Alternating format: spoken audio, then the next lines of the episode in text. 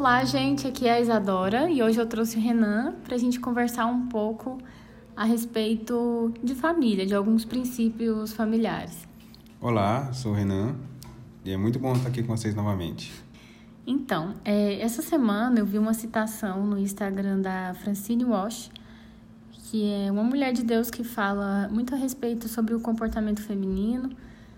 E ela citou um, um trecho de um livro de uma autora é, americana e fala a respeito do papel da mulher, né? Quanto a imagem que a gente tem da mulher de ser ou a mulher que só fica em casa e, e serve mais como um, um objeto quase assim de decoração da casa e uma empregada, uma empregada e sabe?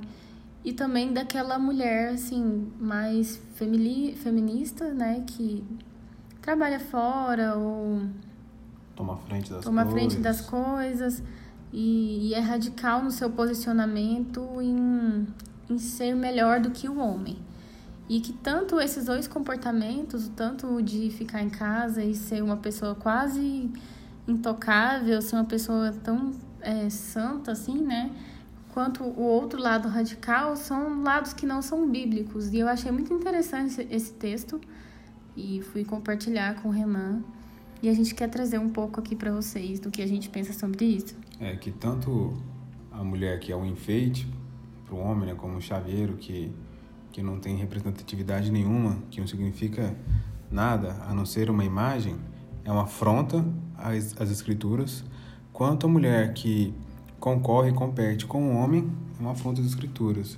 Uhum. Porque Deus criou o homem primeiramente criou o homem e deu a missão para ele de dominar a terra e sujeitar a terra, né? E logo após viu que não era bom que o homem estivesse só e criou a mulher e falou para ela ajudar o homem. Ou seja, os dois tinham ali a mesma missão, que é uhum. dominar a terra e sujeitar a terra.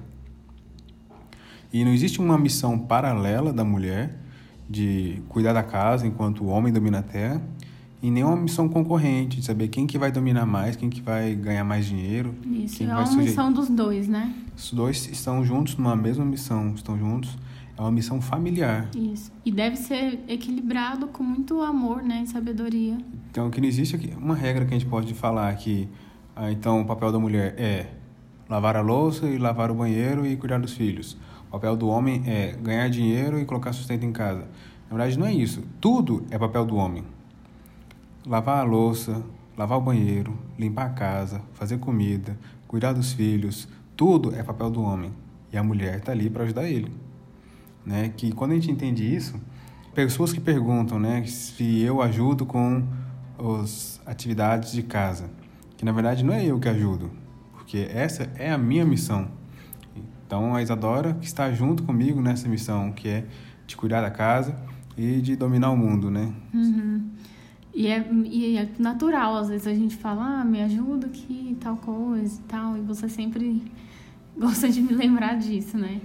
Então, muito interessante a gente pensar nesses aspectos, assim, de papéis do, da mulher dentro, dentro e fora de casa, de como que isso está ligado à Bíblia, de como que isso deve ser feito. E eu acredito que é um assunto muito mais profundo, né? Assim, dá pra gente conversar muito sobre isso ainda. A própria palavra submissão, né, que a gente usa muito, Isso. é quase que um afronta, um xingamento, né? É. muito fala, pesado, né? Quando a pessoa quando fala assim, ah, que a mulher deve ser submissa ao homem. Às vezes dá a impressão que as pessoas têm a impressão que a mulher deve ser um capacho do homem, deve só aceitar tudo que ele fala, tudo que ele faz. Mas na verdade, submissão quer dizer que está dentro da mesma missão, né? É, estão juntos nisso tudo, né? Na missão de lá de Gênesis, né? Da missão de Gênesis, de, que é que do... Deus colocou para um homem aqui na Terra. Isso. Então, quando a gente olha para a Bíblia também, é, a gente vê que existem vários tipos de mulheres. E eu achei muito interessante porque eu já li a Bíblia várias vezes e eu não tinha parado para prestar atenção nesses perfis de mulheres assim que a Bíblia traz historicamente, né?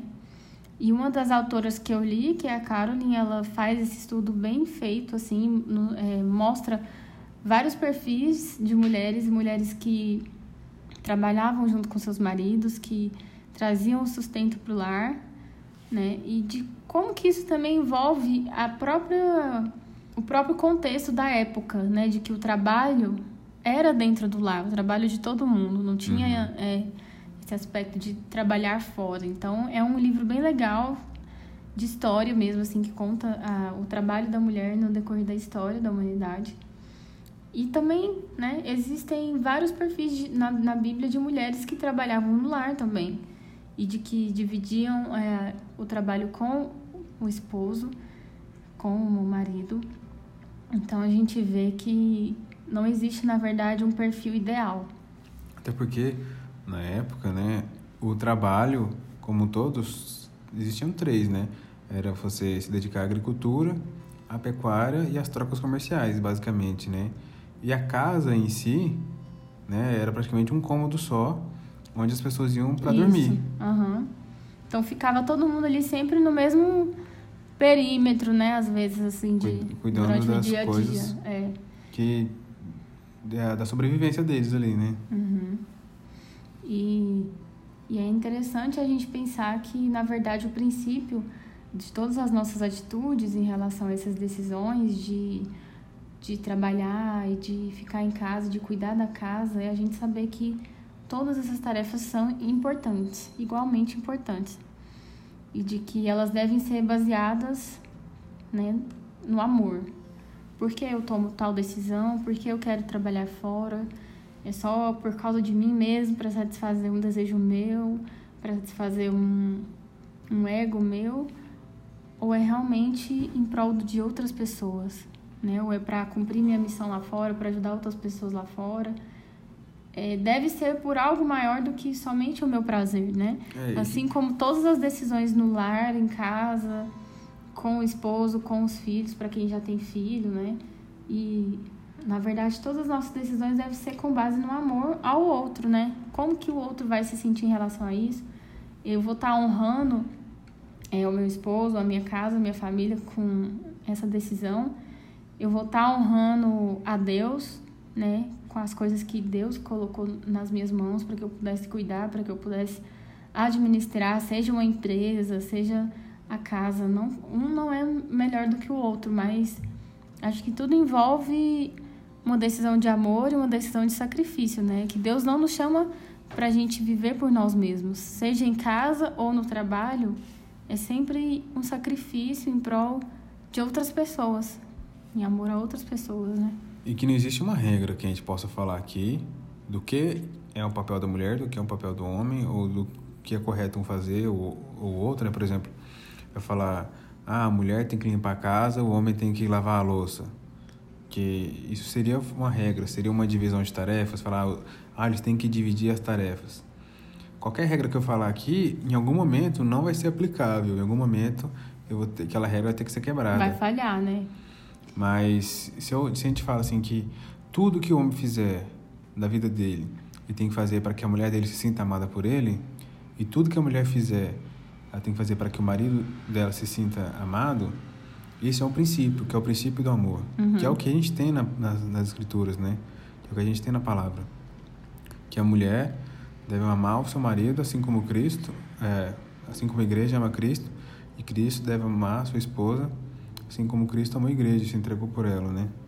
Que esse é o princípio realmente que a gente tem na palavra e essa é o que a gente pode aplicar em todos os casos, né? Uhum. Independente de qual, de qual país seja, qual cultura, de qual casamento seja, quantos filhos tenham, né?